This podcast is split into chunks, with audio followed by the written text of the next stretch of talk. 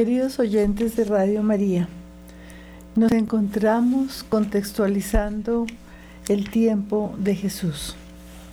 En el programa anterior vimos los grupos dominantes dentro de aquella sociedad de su tiempo y nos detuvimos a hablarles sobre las características de cada grupo. Hablamos así de los fariseos, de los saduceos, de la secta de los esenios, que no solo eran los monjes de Qumran, sino que veíamos que estaban esparcidos por todo el territorio de Israel. Y veíamos también cómo ellos vivían en cierto modo también haciendo el bien y practicando las prescripciones de la ley en las aldeas y ciudades cumplían con especial esmero el Shabbat y seguían ofreciendo eh, sus dones, sus ofrendas al templo, a pesar de estar excluidos de él. Les dijimos también que el judaísmo palestinense del segundo templo tenía un denominador común. Para todos los judíos, tanto los de Judea como los de Galilea, lo que los caracterizaban eran tres cosas. Primero, su fe en Yahvé. Segundo, su amor y extraordinario eh, respeto por la Torá y el templo. Eran los pilares que unían a todos los judíos de aquella época, a pesar de que eran muy diferentes en su manera de ser, en sus costumbres, en su manera de concebir eh, la ley. Les hablamos de otros grupos que aunque no tan representativos como los anteriores, desempeñaban un papel también muy importante. La cuarta filosofía, que era un grupo de judíos que se opuso a los romanos cuando estos en el año 6 antes de Cristo convirtieron a Judea en una provincia imperial. Esto causó a los judíos una inmensa indignación y los hizo sublevarse contra el imperio romano.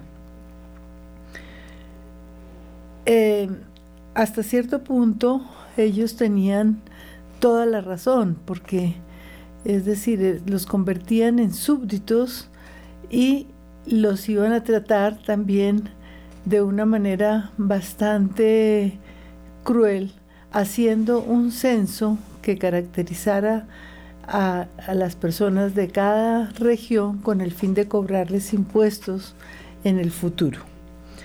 Eh, les decíamos en el programa anterior que se ha confundido con estos radicales que ciertamente pelearon por su fe y por su, por su identidad, con los sicarios que vinieron mucho tiempo o algún tiempo después de Jesús, lo mismo que los celotes que Jesús no conoció. Les hablamos también de los escribas y de los sacerdotes, casi todos de origen saduceo de los partidarios de Herodes, llamados herodianos, y con ellos la aristocracia sacerdotal conformada por ancianos y senadores. Otro grupo muy significativo era el de los helenistas, aquellos que apoyaban la helenización, es decir, las costumbres de los griegos, eh, querían vivirlas e imponerlas en Judea y en toda Palestina.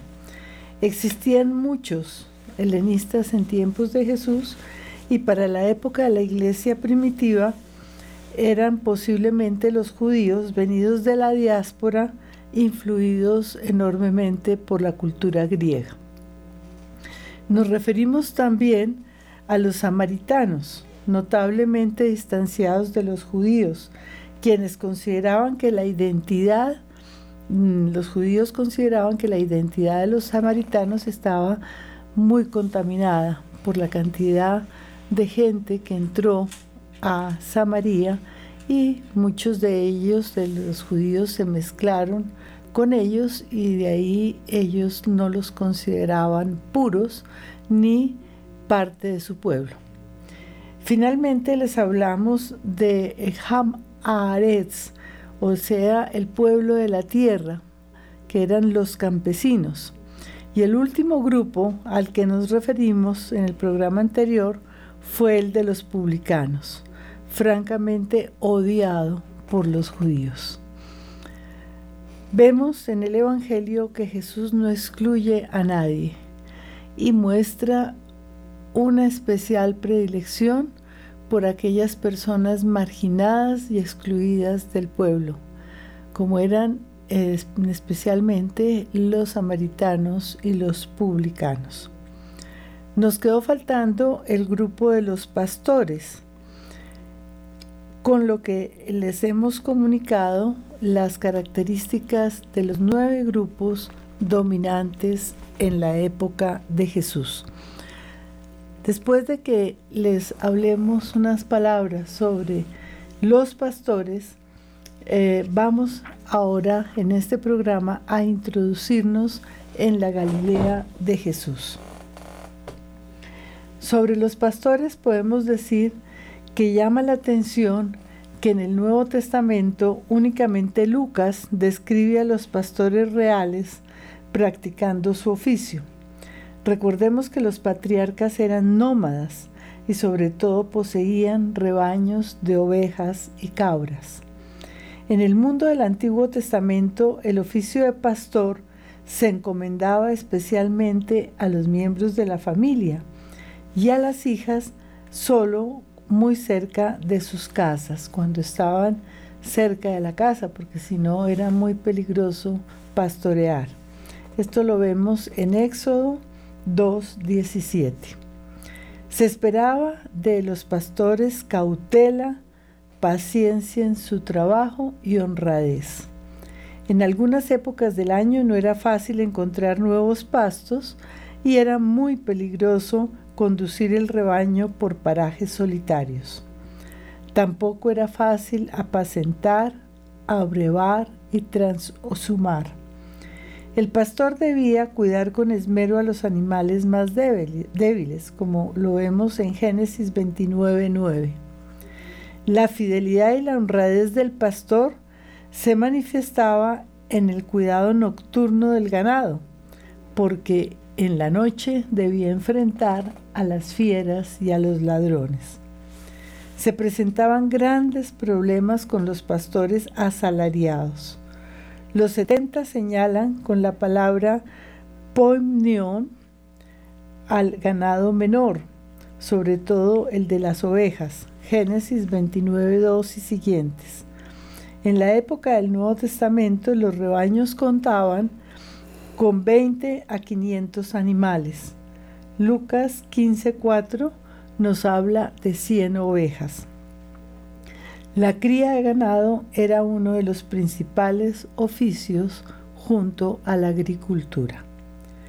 La imagen simbólica del pastor es común a toda la teología veterotestamentaria y a la cristiana. Israel considera a Yahvé como su único pastor e Israel como pueblo es su rebaño. En un momento de su historia, el nombre de pastor aparece designando al futuro Mesías davídico. Recordemos que David era pastor, pero la profecía se refiere a la figura de un único pastor. Eso lo encontramos en Jeremías 3:15, 23:4, en Ezequiel 34, 23 y 37, 22 al 24. Este pastor, descrito como Mesías davídico, adquiere su identidad y carácter en la época post-exílica, después del exilio, como lo vemos en Zacarías 13:7. En el judaísmo palestinense de la época post-exílica, se desprestigió muchísimo el oficio de pastores, porque como ganaban poco, se creía que eran poco honrados y en algunas ocasiones tenían razón. A los piadosos, a los Hasidim, les voy a explicar un poquito qué quiere decir este término de Hasidim. Sus orígenes se remontan al año 166 a.C. Quiere significa piadosos. Los Hasidim se unieron a las tropas de Judas Macabeo, como les indicamos en la época eh, de la guerra de los Macabeos, para luchar contra los invasores liderados por el rey de Siria, Antíoco, Antíoco IV Epífanes, quien intentó, como ustedes recordarán, helenizar a los judíos y llegó a prohibir el culto a Yahvé. Eso lo vimos en el contexto histórico correspondiente. A principios del siglo XX, el hasidismo llegó a ser la más popular e importante rama de la ortodoxia judía hasta hoy, con varios millones de seguidores y decenas de grupos diferentes. Los principales centros se encontraban en Rusia, Polonia, Ucrania y Hungría. Su doctrina central es la unión con Dios que siempre está cerca de las personas buenas que cumplen sus preceptos por amor a Él. Su idioma es el yiddish, que se habla actualmente también, y cuenta con abundante literatura influenciada por la mística de la cábala y numerosos esos son numerosos cuentos que transmiten enseñanzas importantes de orden moral, ético y religioso. Gran parte de estos fueron recopilados por Martin Buber, quien nació en el año 1878 y murió en 1965. Los hombres, en su mayoría, como ustedes los pueden ver en las películas y en Jerusalén, no se afeitan la barba y se dejan crecer mechones largos de pelo por ambos lados de la cabeza, delante de las orejas. Las mujeres se visten muy sencillamente y las más estrictas se cubren la cabeza con pañueletas. La liturgia está basado, basada en el rito askenazi con modificaciones místicas que provienen de la Cábala y del rito sefardí. Los que aceptan la Cábala hoy en día la consideran parte esencial del estudio de la Torá con un significado esotérico y metafísico. Existen diferentes escuelas de pensamiento. La Cábala, como ustedes les, acabo de decir, es una interpretación mística y alegórica de la Torah. Les decía que a estos Hasidim, a los piadosos, se les prohibía comprar a los pastores la lana, la leche o la carne, y lo mismo que a los publicanos les estaban vedados los derechos de ciudadanos en la vida civil y política, porque no podían actuar ni como jueces ni como testigos.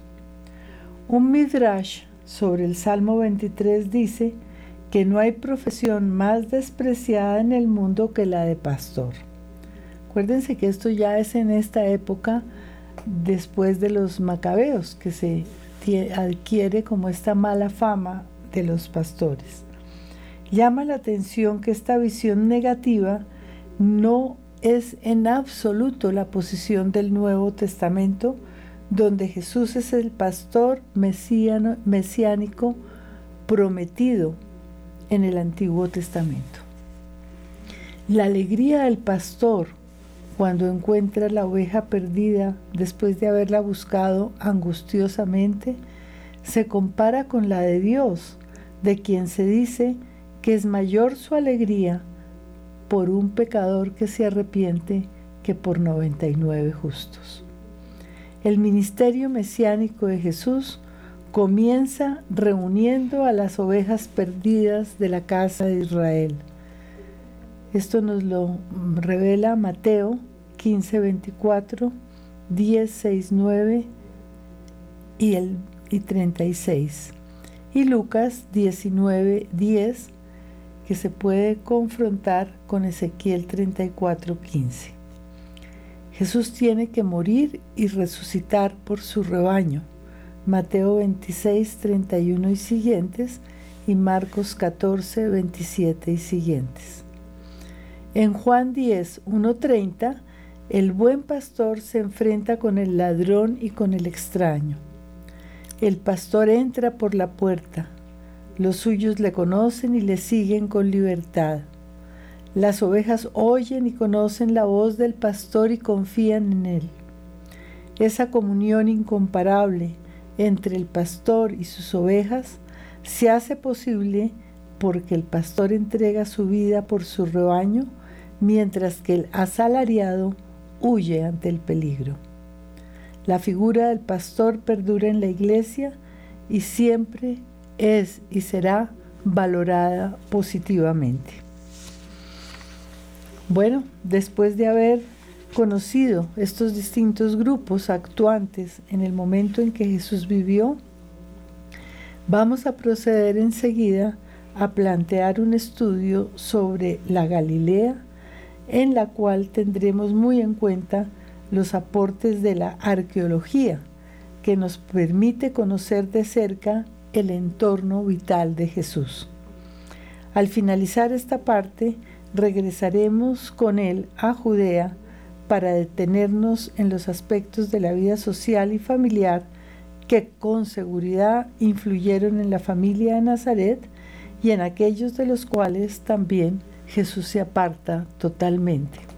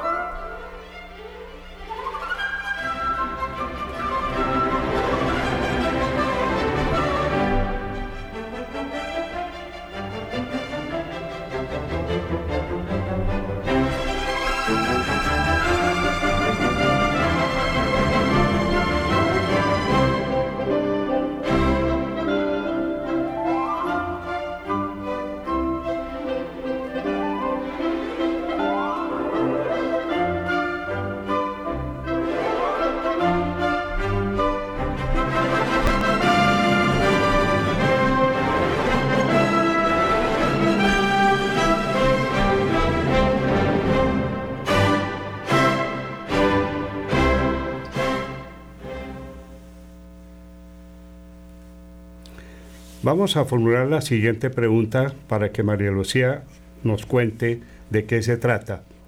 ¿Cómo era la Galilea donde Jesús vivió y qué tanto pudo influir en él este entorno, teniendo en cuenta que no fue el único escenario de su vida y de su misterio? De su ministerio. Vamos a empezar con la contextualización de la región y la ubicación de Jesús. Vamos a comenzar por establecer que Galilea significa literalmente el círculo y es el nombre relativamente tardío que se le dio a la región norteña de Israel. En efecto, solo aparece en textos tolemaicos a partir del siglo III antes de Cristo, como este como término.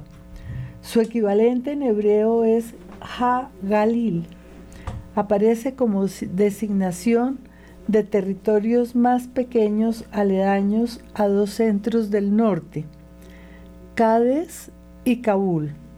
Esto lo encontramos en el libro de Josué 27 y en Primera Reyes 9:13. Pero no está aplicado este término de Haj Galil a toda la Galilea en general, como totalidad. A toda la región se hace referencia mediante designaciones tribales tales como la tierra de Saulón y Neftalí, como nos dice el profeta Isaías 9.1 y siguientes, y 2 Reyes 15.29. La expresión Galil Ha Goyim, Galilea de los gentiles, en principio hace referencia a las tierras no israelitas, pero acabará designando el espíritu pagano de toda la región, la Galilea de los gentiles, como podemos corroborarlo en el primer libro de los Macabeos 5:15. Al igual que con Judea, debemos conocer, aunque sea de modo general, la historia de Galilea, su colonización al menos a partir del siglo VIII Cristo, para que podamos comprender la mezcla étnica que existía en tiempos de Jesús. En la reconstrucción de dicha historia se han dado posiciones diferentes como la de Albrecht Alt y la de Richard Horsley. Alt, eh, Albrecht Alt nació en 1883 y murió en 1956. Es un destacado teólogo protestante alemán. Nació en Franconia y murió en Leipzig. Era hijo de un pastor luterano y estudió teología en la Universidad Friedrich Alexander Erlangen y en la Universidad de Leipzig. Como ven, es un personaje muy erudito e importante. Richard Horsley, profesor distinguido de artes liberales y estudio de la religión de la Universidad de Massachusetts en Boston, nació, el 1 de septiembre de 1939 y creo que vive. Estudió en la Universidad de Harvard y se doctoró en la Universidad de Wesleyan. Ha escrito muchos libros, entre ellos Sociología y Movimiento de Jesús, que se publicó en el año 1988. La, Galilea, Historia Política y su gente, en 1995. Arqueología, Historia y Sociedad en Galilea, el contexto social de Jesús y de los rabinos en 1996. Escribas, visionarios y la política del segundo templo de Judea en el 2007 y Jesús y los poderes, conflicto, pacto y la esperanza de los pobres en 2011. Vemos que estos dos teólogos hacen aportes desde diferentes perspectivas. Alt analiza detalladamente la historia de Galilea desde el período asirio, es decir, desde el siglo VIII antes de Cristo hasta el período romano, siglo I antes de Cristo y siglo I después de Cristo. Y presta especial atención a los desplazamientos de la población a lo largo de este tiempo. En su opinión, Tuvo especial importancia la conquista asiria en el reino del norte, en contraste con Judá, el reino del sur. Considera que en la primera incursión del ataque de los asirios con de Teglafalazar III en el año 734 a.C., la población galilea salió relativamente bien librada porque la deportación solo fue sufrida por la élite gobernante. En cambio, en el segundo ataque, 12 años después, con Salmanasar V, quien atacó principalmente a Samaria, la capital del reino, deportó a toda la población y repobló la región con personas de origen no israelita. De ahí les decía que entonces se mezclaron con los gentiles y hubo mucha gente gentil que pobló esta región del norte de Israel, la Galilea. De ahí surgieron las malas relaciones entre los dos reinos. Alt recalca que la población de Galilea conservó su fuerte identidad israelita y después de las conquistas asmoneas en el siglo II a.C., sus habitantes se unieron a la nación de los judíos como correligionarios, pero la población de Samaria continuó separada tal como lo apreciamos en los evangelios. Recuerden ustedes en el capítulo cuarto de San Juan que nos dice que los judíos y los samaritanos no se tratan. Horsley piensa de modo diferente. Sostiene que los galileos fueron desarrollando a lo largo de los siglos sus propias costumbres, prácticas y rituales independientes y apartados totalmente de quienes en el sur sufrieron el destierro de Babilonia y la restauración. Por eso en los siglos segundo y primero antes de Cristo, entre la caída del reino Seleucida y el dominio romano, cuando los judíos expandieron su territorio bajo los asmoneos, alcanzando al reino del norte, colonizaron Galilea e impusieron las costumbres y prácticas del templo de Jerusalén. La tradición autónoma de los galileos fue cediendo y quedó envuelta en la gran tradición de Jerusalén. En este momento de conflicto y con la presencia del poder del imperio romano, fue cuando Jesús comenzó su vida pública tras la detención de Juan Bautista. Las excavaciones hechas en los últimos tiempos no apoyan la idea de una continuada presencia israelita. Más bien apuntan a una ruptura en muchos yacimientos de la Baja Galilea durante los siglos VII y VI antes de con algunos repuntes de asentamientos durante el período persa hasta el período bizantino. En los estudios recientes sobre el Pentateuco se ha cambiado de paradigma. La búsqueda del Israel histórico, supuestamente presente en los textos, ha dado paso a Israel reconstruido dentro de los textos.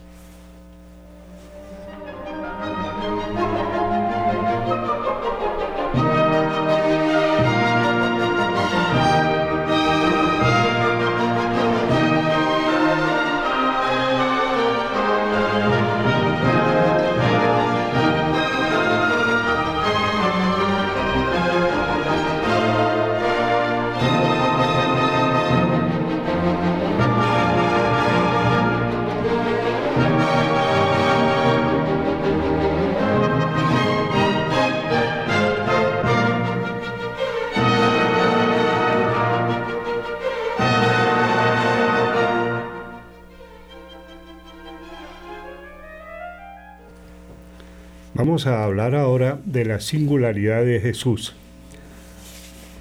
Pasemos ahora a Jesús. En el capítulo anterior habló María Lucía del criterio de desemejanza como medio de análisis para conocer su singularidad con respecto a su entorno a través de los datos proporcionados por los evangelios. Aunque reiteró la importancia de dichos criterios, si se aplica de forma única, puede resultar bastante restrictivo. Por eso, considera prudente complementarlo con otros. Recordemos entonces los aportes de Tyson, quien propone un criterio de credibilidad histórica referida al contexto, lo cual amplía aquello que se puede considerar auténtico dentro de las tradiciones sobre Jesús, dando naturalmente prioridad a la coherencia frente al criterio de desemejanza. Con esto se logra una cercanía a la comprensión que Jesús tenía sobre su misión y a la formulación que de ella hacen los evangelios. De este modo, podamos ubicar adecuadamente a Jesús dentro del entorno cultural de los judíos de su tiempo. En su libro El Jesús histórico, Tyson y Mertz nos dicen lo siguiente.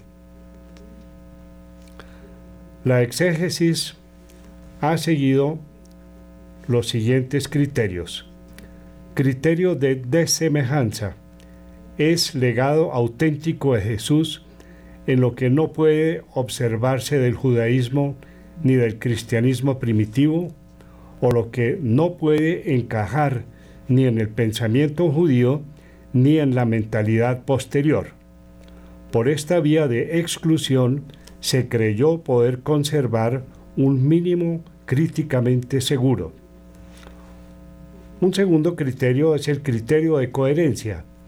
Es legado auténtico de Jesús lo que coincide en el contenido con las tradiciones mantenidas a partir del criterio de desemejanza, aunque se ajuste al pensamiento judío y al cristiano primitivo. Otro de los criterios es el criterio del testimonio múltiple. Diversos testimonios de una tradición, si son independientes entre sí, elevan la probabilidad de poder identificar un legado auténtico de Jesús. En opinión de María Lucía, a pesar de que Tyson y Mertz no consideraron no consideran demasiado viables los dos primeros criterios, es decir, el de la desemejanza y el de la coherencia, cree que al complementarlos con otros, entre ellos el propuesto por estos autores, que son de gran ayuda en el camino del conocimiento de la historia de Jesús. Ellos proponen el criterio de plausibilidad histórica. El criterio plausibilidad histórica requiere tan solo la prueba de unas relaciones positivas entre la tradición jesuática y el contexto judío, es decir, entre Jesús y el paisaje, los grupos, las tradiciones y las mentalidades del judaísmo de su época. Enseguida veremos cómo el contexto histórico, complementado con otros métodos, nos acerca a la identidad de Jesús, de María y de su familia. Para comenzar este apartado, debemos tener una conciencia clara sobre el trabajo que realizamos y nuestra propia identidad. El acercamiento a los textos del Nuevo Testamento lo hacemos desde la perspectiva de la fe. Esto no significa que el teólogo creyente, más allá de su especialidad, debe dejar de entablar un diálogo interdisciplinario con otras ciencias, con el fin de lograr que su búsqueda, encaminada a un conocimiento mayor de la fuente y pilar que la sostiene, Jesucristo tenga éxito.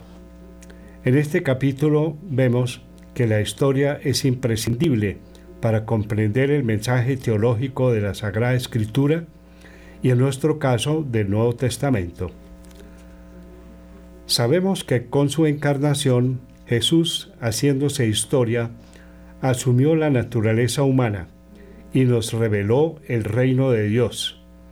También sabemos que vivió en Nazaret y en Cafarnaún visitó y conoció lugares como Caná, Bethsaida, Jericó, Betania, Jerusalén y otras.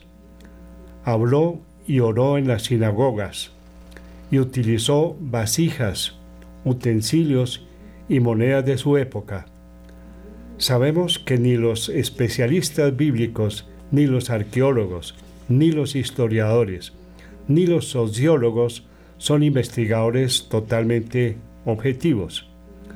Y aunque los descubrimientos arqueológicos de los últimos tiempos enriquecen y ponen límite a muchas discusiones, sabemos también que ya la mente, la, mera elección de una determinada metodología está guiada por la confianza que se depositó y se deposita en ella, de modo que está sometida a continuas y permanentes revisiones y naturalmente animada por determinados presupuestos.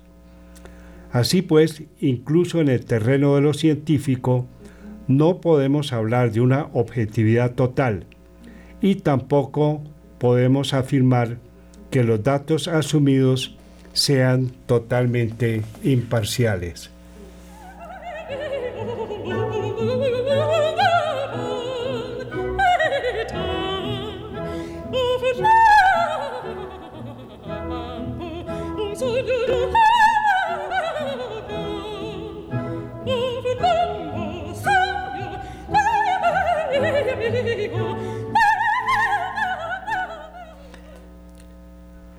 Como ven ustedes, lo que estamos diciendo es la necesidad de la interdisciplinaridad de las ciencias para poder conocer la singularidad de Jesús.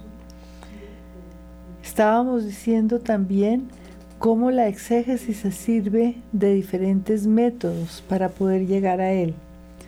Bernes les hablaba del criterio de semejanza, es decir, que todo lo que no procede ni de la época o de la, de la tradición judía, ni del cristianismo primitivo, sino que tiene características propias, pues es de Jesús.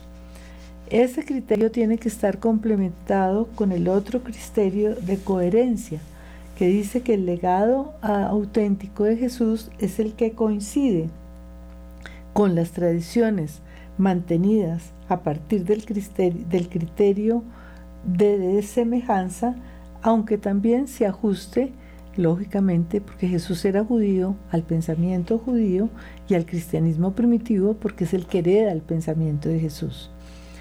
Les decía también del criterio múltiple, del testimonio múltiple, es decir, que muchos testimonios de diferentes fuentes que coinciden pues nos hace acercarnos más al Jesús de la historia. También les hablamos del criterio que aplican Tyson y Merz para en su libro eh, sobre el Jesús histórico y sobre el contexto histórico de Jesús, que le dan una gran importancia a las costumbres y al ambiente y a la mentalidad del judaísmo de su época y qué tanto este, este, este pensamiento o esta, este contexto objetivo influyó en el pensamiento de Jesús. Antes de hablar sobre los conocimientos que nos brindan los últimos hallazgos hechos en las ciudades de Nazaret y de Cafarnaún, donde Jesús vivió, y las más importantes que visitó, es necesario detenernos en una descripción de la configuración de Galilea, esto es, del entorno natural en el cual se desenvolvió su vida y en la repercusión e influencia que dicho entorno tuvo en él y en su manera de concebir la presencia de Dios. Esto es importantísimo que lo tengamos en cuenta, porque es un contexto totalmente diferente al de Judea y ciertamente este contexto galileo influyó en el niño Jesús, influyó en el Jesús joven, en el Jesús adulto que viene a predicarnos el reino de Dios. Para la Biblia, la creación no se entiende como una realidad independiente, sino como una extensión de la autorrevelación divina. La fe en el Dios creador reconoce la presencia de Dios en los aspectos aparentemente más insignificantes y prosaicos de la creación. Los poemas más extensos del Ben Sira, Ben Sira es el libro del, del eclesiástico. Por ejemplo, giran en torno al carácter central de la persona humana dentro de la creación lo vemos en este libro del eclesiástico 1626, 1814, 4215 y 4333. Mientras que en otros momentos el mundo natural se convierte en el objeto de la contemplación del poeta, como lo vemos en los salmos, el Salmo 19, el 104, en el libro del Job 38, 1, 39, 30. El mundo natural es la expresión del poder creador de Dios desde el Génesis, pasando por los demás libros, hasta encontrarnos con las expresiones poéticas de los salmos a Yahvé. Yahvé es el Señor del cielo y de la tierra. Todo es producto de su amor y de su mano misericordiosa. Jesús contempló esa presencia divina en medio de su mundo cotidiano, de plantas y animales, de su entorno natural y de los procesos de la vida y la muerte. Yo te alabo, Padre, dice Jesús, Señor del cielo y de la tierra. Lucas 10, 21, Mateo 11, 25. Fíjense que cuando oramos con los salmos, oramos con la oración que Jesús hacía. La sabiduría de Jesús daba luz a la mente de quienes reconociendo y experimentando la naturaleza se remontaban a su autor. En Tierra Santa encontramos que la teología y la arqueología están en permanente diálogo. Werner y yo visitamos la École Biblique y nos quedamos, es decir, la Escuela Bíblica de Jerusalén, y nos quedamos sorprendidos de los resultados obtenidos a través de este diálogo y de diversas disciplinas. Son muchos los aportes con los cuales contamos para iluminar el mundo social y espiritual de Jesús de Nazaret. A la hora de abordar la investigación sobre Jesús, no podemos dejar de tener en cuenta la información obtenida por arqueólogos y especialistas cualificados sobre Galilea, Judea y la antigua Palestina. No podemos desconocer descubrimientos arqueológicos asombrosos como los manuscritos de Qumran y los códices, códices de Nag Hammadi.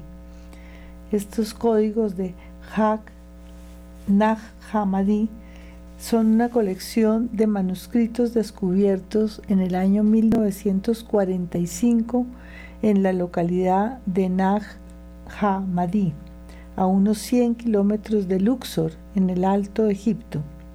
Son 12 códices de papiro encuadernados en piel, además de los restos de otro. Fueron escritos en copto en los siglos III y IV después de Cristo. El más conocido de ellos es el Evangelio de Tomás, junto con los manuscritos de Qumran, es el más grande descubrimiento de nuestra era. Por eso no podemos ignorar estos descubrimientos cuando hacemos la investigación. Tampoco podemos ignorar las informaciones obtenidas después de las excavaciones realizadas, especialmente en Galilea, Judea, el Valle del Jordán y en la costa mediterránea sobre lo que fue la antigua Palestina y hoy es Israel. Todos estos datos indudablemente nos ayudan a recrear la vida y las enseñanzas de Jesús. Es necesario también advertir que la sociología, junto con la arqueología, nos ayuda a conocer elementos de lo que era la vida en las aldeas de Galilea. Contamos hoy con aportes de arqueólogos famosos como Reed, quien se dedicó a estudiar las zonas de Cafarnaún y de Séforis en la, en la, en la región de Galilea. Señala a Herodes Antipas como el promotor de la helenización en la Galilea y demuestra que Judea y Galilea estaban más unidas culturalmente de lo que imaginábamos hasta hace muy pocos años. Aunque no podemos desconocer las diferencias marcadas por el entorno respecto a muchas maneras de ver y de vivir propias de los judíos de Galilea, no los ultrapracticantes mucho más parecidos a sus vecinos de Judea. Es decir, los ultrapracticantes eran muy parecidos a los fariseos y a todos estos judíos practicantes de la época de Jesús en Jerusalén. Los otros judíos galileos eran diferentes.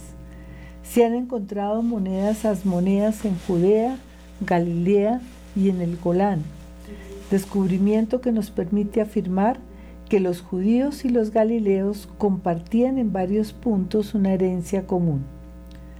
Los arqueólogos señalan también que hay indicios de esta homogeneidad, sobre todo la religiosa, en el hallazgo de recipientes de piedra y en los mikvets. Existe una sección en el tratado talmúdico de la Mishnah y el Talmud en la cual se habla sobre la construcción y el mantenimiento de una mikveh. La mikveh son como tinas donde una persona se puede sumergir completamente. No deben contener agua estancada sino corriente. Estos eran los baños de purificación, que eran tanto para hombres como para mujeres. Claro que los baños se encontraban separados. Es parte del ritual judío de purificación. De esto se han encontrado numerosas huellas. En las técnicas comunes para enterrar a los muertos y en la ausencia de huesos de cerdo entre los desechos de animales, encontramos esa herencia común arqueológicamente hablando. Entre los galileos es bastante seguro que fueron los asmoneos quienes introdujeron estos baños rituales con las mikvets. Había muchas familias galileas que participaban de las celebraciones en el templo de Jerusalén, como lo vemos Jesús, José y María. Numerosos descubrimientos arqueológicos en la Baja Galilea, donde Jesús ejerció su ministerio, como lo afirman los sinópticos, dejan ver que las raíces religiosas se extendían desde Galilea hacia el sur, Judea y Jerusalén. También ha investigado sobre la densidad de la población en las ciudades y pueblos de Galilea con base en el área de las ruinas. La deduce a partir del número de viviendas particulares que subsisten y de la comparación con todo lo que se ha podido saber de la hostia antica y de Pompeya. En esta forma calcula que la población de Farnaún pudo llegar a unos 1.700 habitantes y estima que la totalidad no era mayor a 10 hectáreas. Indudablemente era más grande que Nazaret, pero mucho más pequeña que Séforis y que Tiberíades, que tenían más o menos 12.000 habitantes. En la actualidad todos los autores parecen ponerse de acuerdo en considerar a Cafarnaúm como una ciudad de pescadores más que como un gran centro urbano. Hasta aquí llegamos y esperamos que haya sido del agrado de ustedes esta información y les sirva para contextualizar a Jesús y poder leer con mayor conocimiento y con mayores datos los evangelios de la infancia los evangelios en general, conocer más ese contexto en el cual vivieron Jesús, José y María. Muchas gracias y hasta el próximo miércoles. Thank you.